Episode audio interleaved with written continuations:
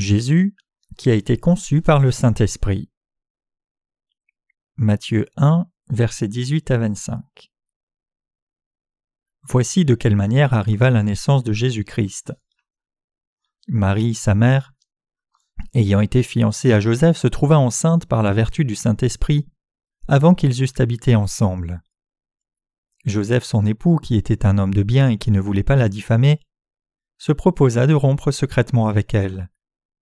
Comme il y pensait, voici, un ange du Seigneur lui apparut en songe et dit Joseph, fils de David, ne crains pas de prendre avec toi Marie, ta femme, car l'enfant qu'elle a conçu vient du Saint-Esprit. Elle enfantera un fils, et tu lui donneras le nom de Jésus. C'est lui qui sauvera son peuple de ses péchés. Tout cela arriva afin que s'accomplisse ce que le Seigneur avait annoncé par le prophète.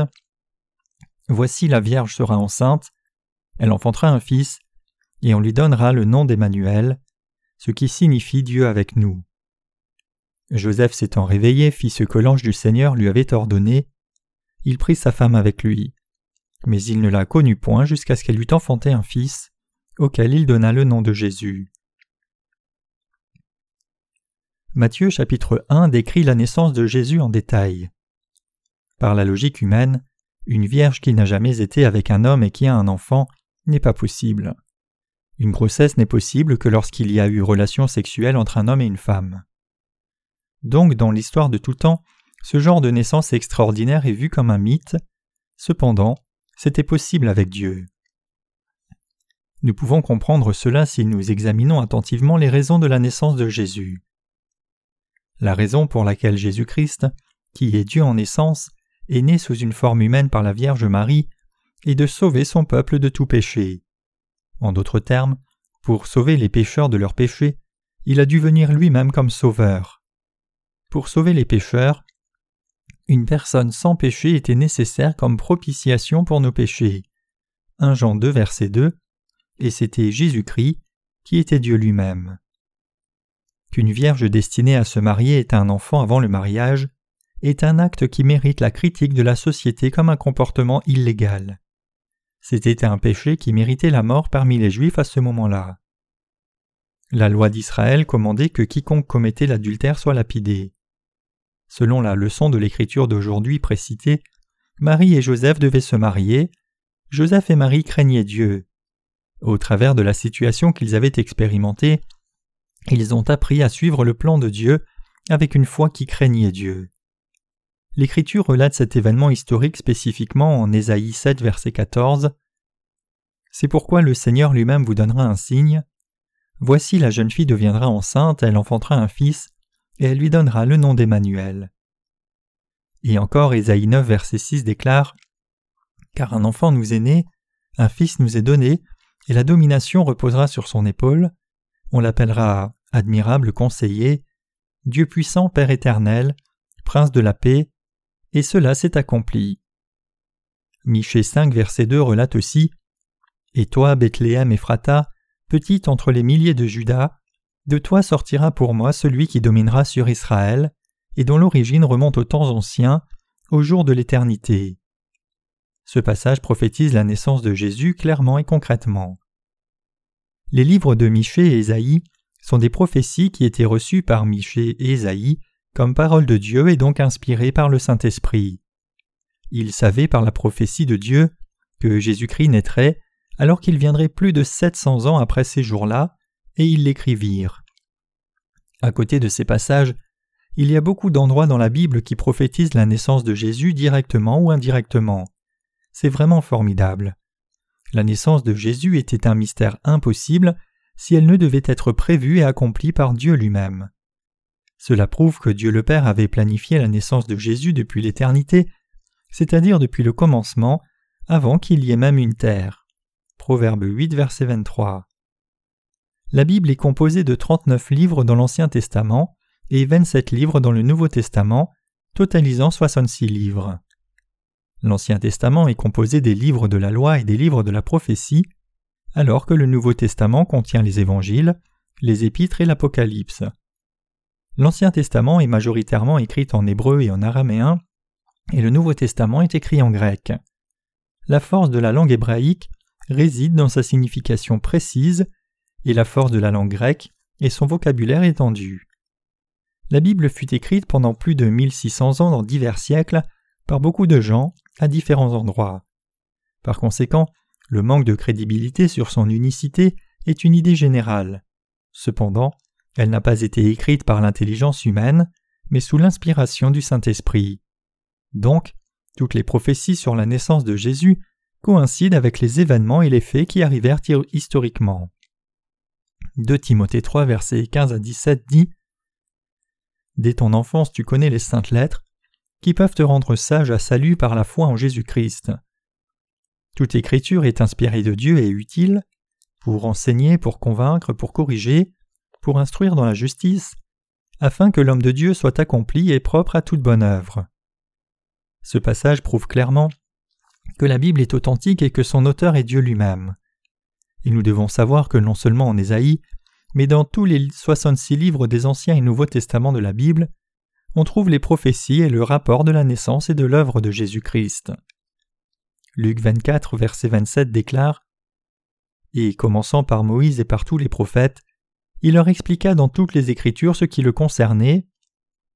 Et le verset 44 dit Puis il leur dit C'est là ce que je vous disais lorsque j'étais encore avec vous, qu'il fallait que s'accomplît tout ce qui est écrit de moi dans la loi de Moïse, dans les prophètes et dans les psaumes.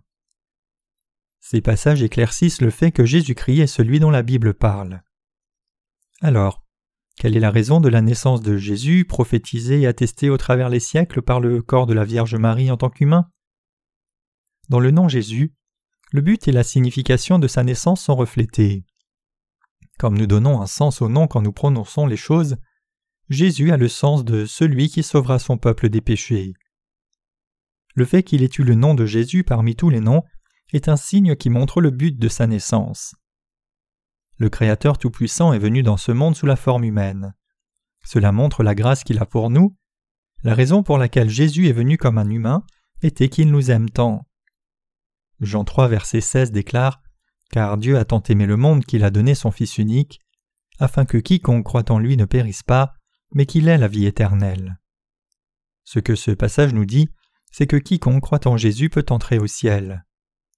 Personne dans ce monde ne sacrifierait son Fils unique pour un criminel.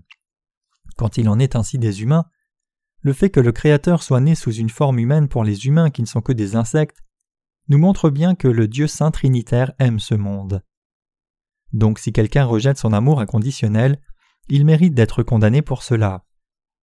Jean 8, verset 24 déclare C'est pourquoi je vous ai dit que vous mourrez dans vos péchés, car si vous ne croyez pas ce que je suis, vous mourrez dans vos péchés. Ici, que signifie le passage si vous ne croyez pas ce que je suis? Cela signifie que si vous ne croyez pas que Dieu a envoyé son Fils unique et que ce Fils unique c'est Jésus-Christ, c'est la raison pour laquelle Jésus est venu dans ce monde pour sauver les pécheurs de leurs péchés, comme c'est dit dans Matthieu chapitre 1. L'œuvre des Anciens et Nouveaux Testaments, c'est l'œuvre du Saint-Esprit. Le Saint-Esprit est réel et vivant. Comme il est réel que Jésus est venu dans ce monde pour prendre les péchés, a été crucifié à la croix puis est ressuscité le troisième jour, le Saint-Esprit est une autre personne et un vrai esprit du Dieu saint tout comme Jésus. L'Esprit de Dieu, le Saint-Esprit, est aussi Dieu lui-même. J'ai mentionné plus haut que l'œuvre de la Bible est l'œuvre du Saint-Esprit. Genèse 1 verset 2 dit La terre était informée vide, les ténèbres couvraient la face de la terre, et l'Esprit de Dieu se mouvait au-dessus des eaux. L'Esprit de Dieu dans ce passage, c'est le Saint-Esprit. Le Saint-Esprit existe réellement, comme Dieu le Père et Jésus existent réellement. Le Saint-Esprit est aussi mentionné dans l'écriture de la leçon d'aujourd'hui que nous avons lue. Marie, sa mère, ayant été fiancée à Joseph, se trouva enceinte par la vertu du Saint-Esprit avant qu'ils eussent habité ensemble. Ce passage nous dit que Jésus fut conçu par le Saint-Esprit dans la Vierge Marie. Donc en réalité, Dieu le Père, Jésus le Fils, et le Saint-Esprit sont le même Dieu pour nous. Pour que Jésus vienne dans ce monde comme notre Sauveur, il y eut une collaboration avec Dieu le Père et le Saint-Esprit qui rendit possible à Jésus d'être le Sauveur.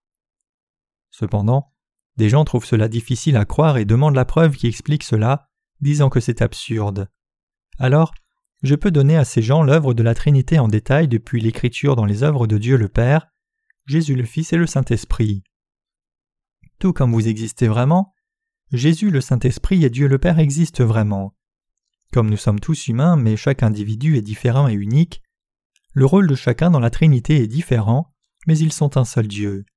Je vous dis que le Saint-Esprit, c'est l'Esprit divin. L'Esprit divin, le Saint-Esprit, est une personne et a son propre caractère. C'est par l'œuvre du Dieu Trinitaire que le Sauveur de l'humanité Jésus est venu dans ce monde à travers Marie. Donc, nous savons que dans l'œuvre du salut, le Père, le Fils et le Saint-Esprit agissaient ensemble. C'est pourquoi Jésus commanda à ses disciples Allez, faites de toutes les nations des disciples et baptisez-les au nom du Père, du Fils et du Saint-Esprit. Matthieu 28, verset 19, juste avant de monter au ciel. L'œuvre de Dieu qui créa l'univers et toute l'œuvre que Dieu a faite n'est pas accomplie par Dieu le Père seul ou par son Fils, Jésus-Christ seul, mais sont faites par Dieu le Père, Jésus le Fils, et le Saint-Esprit ensemble, comme ils décidèrent et accomplirent toute l'œuvre. Nous avons été sauvés de nos péchés en croyant ce que le Sauveur a fait pour nous. Comme Jésus est un vrai être, le Saint-Esprit est un vrai être comme un autre caractère du Dieu divin. Tout comme Jésus est un vrai être, le Saint-Esprit est un vrai être comme autre personne du Dieu vivant, comme Jésus. Donc toutes les œuvres de l'univers sont les œuvres du Dieu trinitaire. En effet, non seulement le Saint-Esprit réside dans le cœur de ceux qui croient dans l'évangile de l'eau et de l'Esprit, mais il nous dit et nous enseigne aussi la vérité et nous guide sur le chemin de la vie. Regardons Jean chapitre 14. Jean 14 versets 25 à 26 dit Je vous ai dit ces choses pendant que je demeure avec vous, mais le consolateur l'Esprit Saint, que le Père enverra en mon nom vous enseignera toutes choses et vous rappellera tout ce que je vous ai dit. C'est pour cela que la Bible nomme le Saint-Esprit l'aide. Le Saint-Esprit que le Père allait envoyer enseignerait toutes choses et rappellera tout ce que je vous aurais dit. Le Saint-Esprit aide nous enseigne la vérité. Il nous enseigne la vérité sur les choses telles que ce qui plaît à Dieu le Père et quelle est sa volonté. Aussi, c'est lui qui nous rappelle ce que le Seigneur nous a enseigné en tant que Saint-Esprit. C'est pour cela que la Bible nous dit que l'onction que vous avez reçue demeure en vous et vous n'avez pas besoin qu'on vous enseigne. 1 Jean 2 verset 27. Cela signifie que le Saint-Esprit nous enseigne au sujet de Dieu comme il réside dans nos cœurs. C'est pourquoi le Saint-Esprit est l'aide. L'Écriture décrit Jésus-Christ en détail tout comme les œuvres du Saint-Esprit. Tous les livres du Nouveau Testament, comme les quatre évangiles, les actes, les épîtres pauliniennes, les épîtres de Jacques, Pierre et Jean, et même l'Apocalypse, sont des enseignements de Jésus. Dans la période des quatre évangiles, le Seigneur lui-même nous a enseigné. Comme la période des évangiles était passée, Jésus est monté au ciel. Il a promis qu'il enverrait le Saint-Esprit le jour de la Pentecôte, et depuis, c'est le temps du Saint-Esprit. C'est la période du Saint-Esprit. Cette période dans laquelle vous et moi vivons est celle dans laquelle le Saint-Esprit agit. Cette période dans laquelle vous et moi vivons est la période du Saint-Esprit, et le Saint-Esprit réside en nous et nous amène à répandre l'Évangile. Il nous aide à comprendre la vérité, efface nos péchés, nous conduit à suivre la volonté de Dieu et comble ce qui manque en nous. Aussi, il nous aide à réaliser ce qui est faux et nous rappelle la parole. L'évangile de l'eau et de l'esprit, c'est l'évangile du Saint-Esprit. Cela signifie que le Saint-Esprit agit par l'évangile de l'eau et de l'esprit. Pourquoi le Saint-Esprit fait-il cette œuvre? Parce que c'est la période du Saint-Esprit. Jésus-Christ est né dans ce monde, a pris nos péchés par son baptême, a reçu le jugement, est monté aux cieux puis reviendra un jour. Jusqu'au retour de Jésus, le Saint-Esprit agit en continuité de la parole écrite. Le Saint-Esprit est le Dieu qui agit par la parole de Dieu. Quand Marie accepta le message de Dieu, le Saint-Esprit a agi pour que vienne le bébé Jésus. Le Saint-Esprit a donné la capacité qui a permis au bébé Jésus de naître, parce que Marie, qui a entendu les paroles de Dieu, a accepté le message de Dieu en disant Je suis la servante du Seigneur, qu'il me soit fait selon ta parole. Ainsi, le Saint-Esprit a agi par ce qui était prophétisé. Matthieu 1, verset 22 à 23 dit Tout cela arriva afin que s'accomplisse ce que le Seigneur avait annoncé par le prophète. Voici la Vierge sera enceinte, elle enfantera un fils, on lui donnera le nom d'Emmanuel, ce qui signifie Dieu avec nous. Nous devons savoir que le Saint-Esprit agit pour ceux qui croient dans la parole écrite de Dieu. En Luc, La Bible nous dit que l'ange Gabriel qui se montra à Élisabeth se montra aussi à Marie et lui dit Tu es bénie entre les femmes, le fils qui naîtra de toi sera grand. Grand signifiait le Sauveur. Marie eut peur et lui dit Comment est-ce possible, je ne connais pas d'homme Et Gabriel lui dit Élisabeth a aussi conçu dans son vieil âge et elle en est au sixième mois. Puis Marie accepta les paroles de Dieu que l'ange lui dit Je suis la servante du Seigneur, qu'il me soit fait selon ta parole. L'ange s'en alla, puis Jésus naquit par elle. C'est un bon exemple de la façon dont agit le Saint-Esprit.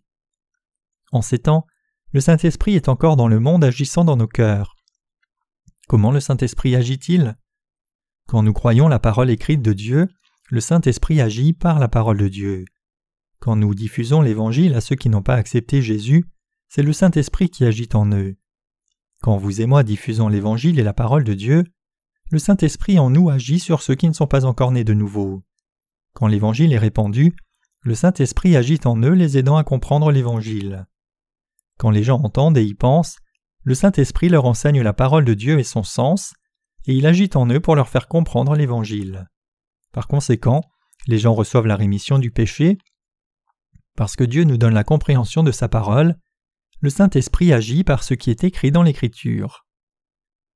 Notre salut fut planifié par Dieu en Jésus-Christ avant la création, et Jésus-Christ le Fils vint dans ce monde et accomplit notre salut par l'eau de son baptême et son sang versé à la croix. Et le Saint-Esprit assure la rédemption que nous avons reçue, qui était planifiée par Dieu le Père et exécutée par le Fils. Le Saint-Esprit, comme aide, nous aide à avoir une foi forte en disant Vous croyez correctement, croyez ainsi, c'est correct. Ainsi le Saint-Esprit est l'aide et l'enseignant de chacun de nous. C'est pour cela que la période du Saint-Esprit c'est le Nouveau Testament, et la période du Nouveau Testament c'est la période du Saint-Esprit. Donc, nous devons savoir que nous vivons dans la période du Saint-Esprit. Il est vrai que Marie a conçu un enfant par le Saint-Esprit quand elle a accepté les paroles de Dieu qu'il lui a données, et par l'œuvre du Saint-Esprit, le bébé Jésus est né dans le monde. Nous remercions notre Dieu qui nous a donné ce salut. L'œuvre du Saint-Esprit nous permet d'être sauvés. Conçu par le Saint-Esprit signifie que le salut que nous avons vient de Dieu. Il n'est pas fait par le grand fondateur d'une religion, mais c'est une œuvre de Dieu le Père, le Fils et le Saint-Esprit pour faire de nous ses enfants. C'est ainsi que nous avons été sauvés de tous nos péchés et que nous avons reçu la rémission du péché. C'est pour cela que le fait que nous ayons été sauvés vient de l'œuvre du Saint-Esprit, et c'est pourquoi nous sommes reconnaissants. Généralement, nous connaissons bien Jésus, mais nous ne connaissons pas grand-chose du Saint-Esprit. Cependant, en réalité, celui qui réside en nous, c'est le Saint-Esprit. Comme il est dit que Jésus est dans le Saint-Esprit et le Saint-Esprit en Jésus-Christ, le Fils dans le Père et le Père dans le Fils, c'est Jésus qui a effacé nos péchés avant d'aller au ciel, et maintenant c'est le Saint-Esprit qui vit en nous par notre foi.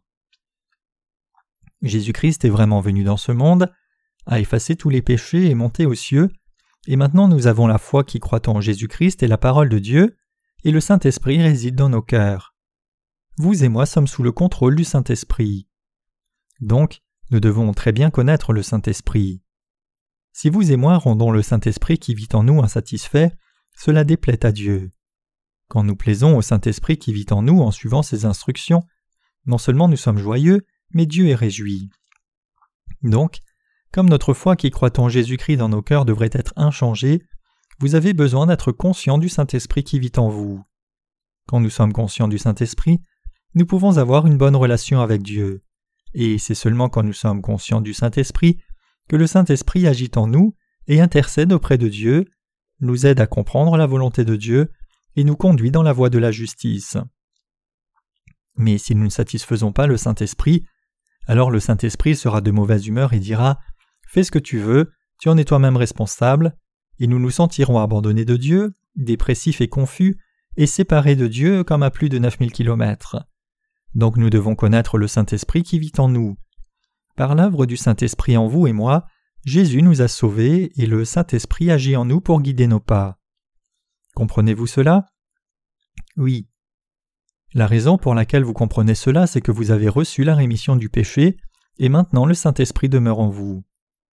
Ceux qui n'ont pas été sauvés et n'ont pas le Saint-Esprit dans leur cœur ne peuvent pas comprendre la parole de Dieu et disent que la parole est illogique.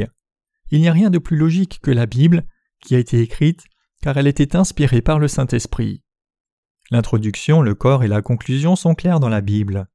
Cependant, ceux qui ne sont pas encore nés de nouveau ne peuvent pas voir l'authenticité de la Bible. Alors, Jésus les voit comme des aveugles en disant Un aveugle peut-il conduire un aveugle? Ne tomberont-ils pas tous les deux dans un fossé? Luc 6, verset 39. Une fois j'ai rencontré un pasteur. Ce pasteur m'a dit Si tu peux m'expliquer par la logique humaine comment Jésus est né du corps d'une vierge, alors je croirai la parole de Dieu telle qu'elle est.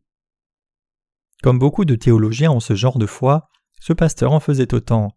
J'étais interloqué par ces dires selon lesquels il croirait en Jésus si je lui expliquais comment une vierge qui ne connaît pas d'homme aurait un enfant. Je lui ai donc demandé Es-tu pasteur? Oui, je suis pasteur et je suis aussi directeur d'une organisation chrétienne d'étudiants à l'université. Directeur? Mais quel est le rôle du directeur?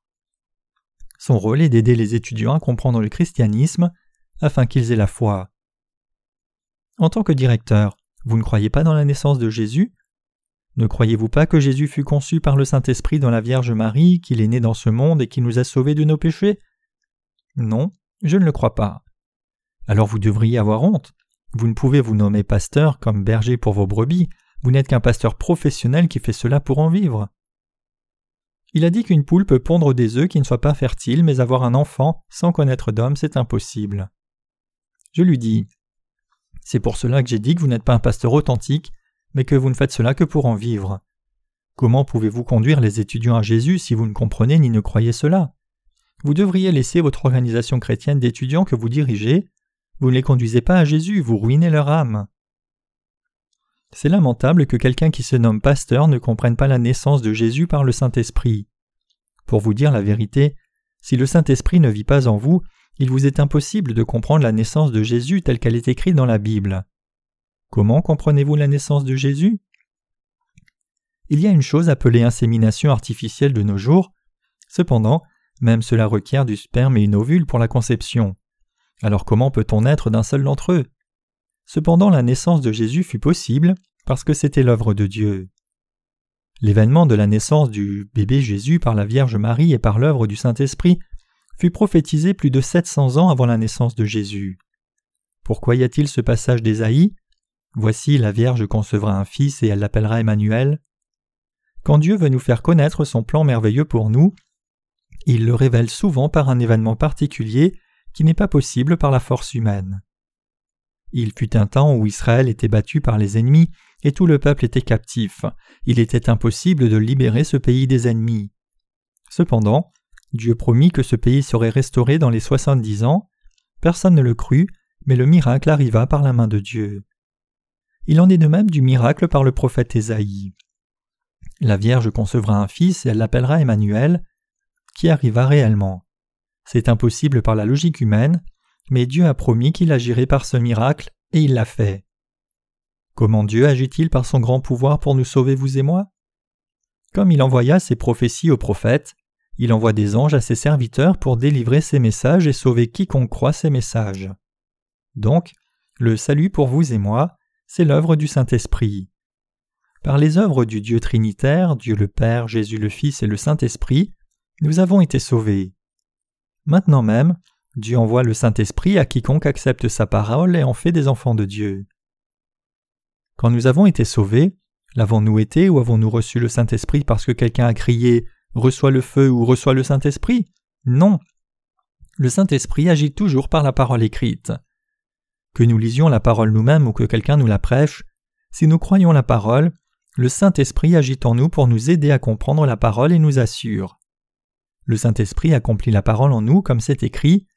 C'est pourquoi Dieu donne le Saint-Esprit en don à ceux qui croient la parole. Vous et moi avons reçu un salut merveilleux par l'œuvre du Saint-Esprit. Ici, le fait que la Vierge Marie conçoive un bébé Jésus par sa foi dans la parole et que vous ayez été sauvés en croyant dans l'évangile de l'eau et de l'esprit, et qu'ainsi Jésus soit venu demeurer en vous comme le Saint-Esprit, relève du même principe. Si vous croyez la parole de Dieu, vous recevez la rémission des péchés et devenez un enfant de Dieu. Quand vous devenez enfant de Dieu, le Saint-Esprit vit en vous. Jésus-Christ est le Fils de Dieu qui est venu par le Saint-Esprit. Jésus, le Fils de Dieu, était sans péché. Il agit en nous de la façon dont c'est écrit dans l'Écriture. Comme Marie accepta le message des anges, la parole devint chère et naquit comme le bébé Jésus. C'est ainsi que fonctionne la parole, et c'est ainsi que Jésus est devenu notre Sauveur. Quand nous disons l'œuvre du Saint-Esprit, d'aucuns pourraient imaginer que le Saint-Esprit soit apparu à Marie en disant Je vais agir par toi maintenant, et aurait fait une sorte de magie. Cela n'a pas été ainsi. Ce n'est pas ainsi que Dieu agit. Quand Dieu envoie sa parole, si nous l'acceptons, le Saint-Esprit agit en nous selon la parole de Dieu, et par conséquent la parole est accomplie en nous quand nous croyons. Le même principe s'applique à la naissance de Jésus et à notre nouvelle naissance. C'est ainsi que cela s'est passé quand vous avez reçu la rémission de vos péchés. C'est ainsi que cela s'est passé quand je suis né de nouveau. Quand nous acceptons et croyons la parole de Dieu, nos péchés sont effacés, et le Saint-Esprit assure cela. C'est ainsi que Jésus et le Saint-Esprit agissent. N'est-ce pas merveilleux? Marie accepta les paroles de Dieu et le bébé Jésus naquit. Qu'arriva-t-il quand vous et moi avons accepté la parole du salut dans le baptême de Jésus et le sang de la croix? Nos âmes sont-elles nées de nouveau comme justes ou non? Elles sont nées de nouveau. Y avait-il le Saint-Esprit en Jésus ou non? Oui, le Saint-Esprit était en Jésus dès sa naissance. Y a-t-il un Saint-Esprit en nous qui nous a fait naître de nouveau par l'évangile de l'eau et de l'Esprit? Oui, c'est le même miracle, c'est la même parole.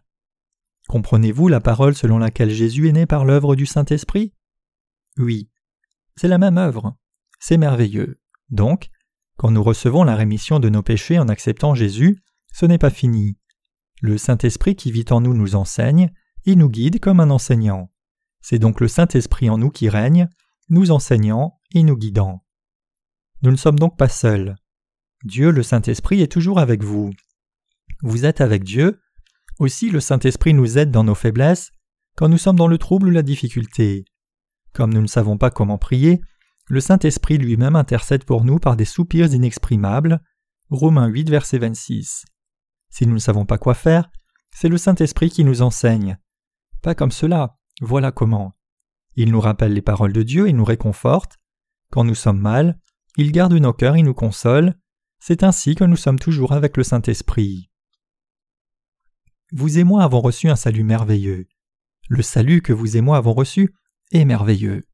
Le Père, le Fils et le Saint-Esprit ont créé l'univers, de sorte que vous et moi recevions ce salut et devenions enfants de Dieu. Nous devons savoir cela. Pourquoi Dieu créa-t-il le monde? Il créa le monde pour que les gens comme vous et moi, ceux qui ont reçu la rémission du péché, puissent régner dans cet endroit. C'est pour cela que notre salut était planifié avant la création. Il était planifié depuis l'éternité que vous et moi soyons sauvés de nos péchés aujourd'hui. Selon la providence de Dieu planifiée avant la création, non seulement nous sommes sauvés de nos péchés, mais nous devenons les enfants de Dieu qui avons le Saint-Esprit vivant en nous. Donc en réalité, nous vivons comme princes et princesses, comme enfants de Dieu dans son royaume. Bien que nous ne soyons pas princes et princesses dans ce monde, nous sommes les enfants de Dieu et les princes et princesses de son royaume. Nous sommes très importants, les vrais VIP. Nous sommes des gens importants qui avons reçu le salut merveilleux. C'est pour cela que Noël est merveilleux et a beaucoup de sens. Quand le bébé Jésus est né après avoir été conçu par le Saint-Esprit, comme Marie conçut le bébé Jésus en acceptant la parole de Dieu et que le bébé Jésus est né en dix mois, l'œuvre de notre salut a commencé. C'est pourquoi nous fêtons Noël. Nous chantons Joie dans le monde, le Seigneur est venu, quand le Seigneur est né de la Vierge Marie après avoir accepté le message de Dieu. Nous chantons Joie dans le monde, le Seigneur est venu, le jour où le Seigneur est né de la Vierge Marie, qui a accepté la parole de Dieu envoyée vers elle par Dieu. Nous commémorons le jour de cette œuvre merveilleuse. Pour être précis, Jésus n'est pas né un jour de temps froid, mais un jour de chaleur puisque les bergers passaient la nuit dans les champs avec leurs bêtes. Plutôt que de marquer l'importance de la date exacte, on a choisi un jour où le monde entier commémore le jour qui ouvrit la porte du salut, après avoir été conçu par le Saint-Esprit, et pour se souvenir du salut reçu dans nos cœurs. Ce qui est important, ce n'est pas le jour mais le fait que Jésus soit venu dans ce monde et que Marie ait accepté les paroles de Dieu en sorte que le bébé Jésus naisse. Nous méditons ce salut merveilleux en commémorant ce jour. Nous devons nous attacher à être ceux qui plaisent au Saint-Esprit en nous souvenant du salut, reçu par l'œuvre du Saint-Esprit et du fait qu'il vit en nous. Chers chrétiens, il y a des gens qui sont vraiment bénis. Marie était considérée bénie, mais vous et moi le sommes autant. Est-ce vrai? Oui. Noël, est-ce un jour où nous peignons la ville de rouge avec nos amis, amis, pêcheurs et familles? Ou est-ce une nuit silencieuse, une sainte nuit que nous passons en faisant des œuvres justes, en nous souvenant et commémorant la venue du Seigneur pour nous sauver? C'est le jour des œuvres justes. Je vous le dis d'avance. Je vous dis cela par peur que quelqu'un ici ne comprenne mal le sens de Noël et ne soit désolé de ne pas faire la fête. Je dis cela par peur que quelqu'un ne pense Pourquoi ne suis-je pas en train de boire comme le monde et suis-je calme? et se sente pris par un sentiment d'infériorité. La meilleure façon de passer Noël, c'est de le faire calmement, en méditant sur le sens de ce jour et en faisant des œuvres justes. Il ne peut y avoir de Noël plus mémorable que si nous proclamons l'Évangile et qu'en conséquence quelqu'un reçoive la rémission du péché. Tout comme le bébé Jésus est né quand Marie a accepté la parole de Dieu, un pécheur peut devenir juste et naître de nouveau comme un petit Jésus dans ce monde, en acceptant la parole d'Évangile que nous avons prêchée. Peut-il y avoir un sens plus beau au temps de Noël? J'espère que vous aurez ce genre de Noël juste et, si c'est possible, un Noël significatif. Je vous demande aussi de regarder autour de vous si quelqu'un souffre pendant ce Noël.